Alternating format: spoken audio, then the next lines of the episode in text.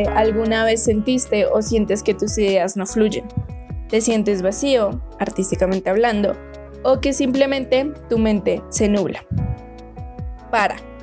Respira, despeja tu mente, come, distráete, duerme, sal a caminar y ten claro que esto tiene una solución. Hola, hola, mi nombre es Sara Jurado y estás escuchando WM Stereo. El día de hoy vamos a hablar de lo que es un bloqueo creativo, cuáles son sus causas y cómo solucionarlo. Empecemos diciendo que el bloqueo creativo es una condición la cual todos los artistas tenemos, desde el más principiante hasta el más experimentado, donde todas nuestras ideas y nuestra relación creativa se detiene por un momento. Todos lo vivimos y sufrimos con ello. Pero, ¿por qué ocurre esto? Bueno, lo más probable es que estés viviendo un entorno de estrés, inseguridad, frustración, cansancio y opresión. Mantener altos niveles de estrés y presión agota, tanto física como mentalmente. Por eso es importante darnos un respiro para descansar y revitalizar.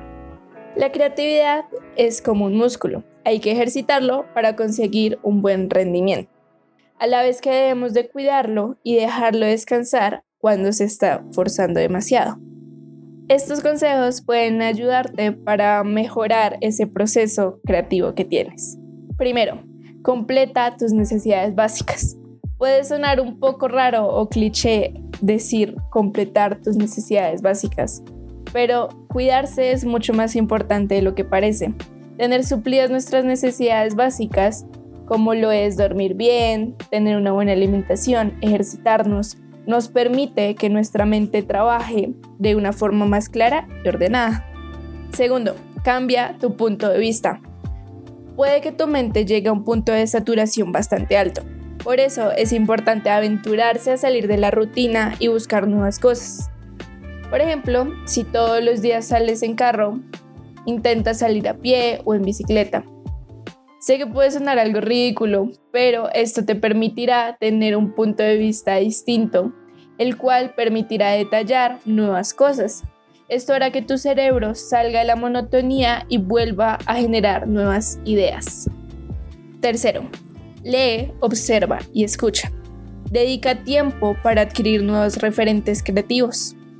A veces hacer un detox de contenido y enfocarnos en contenido que realmente nos aporta nos mantiene motivados, creativos y eso ayuda bastante.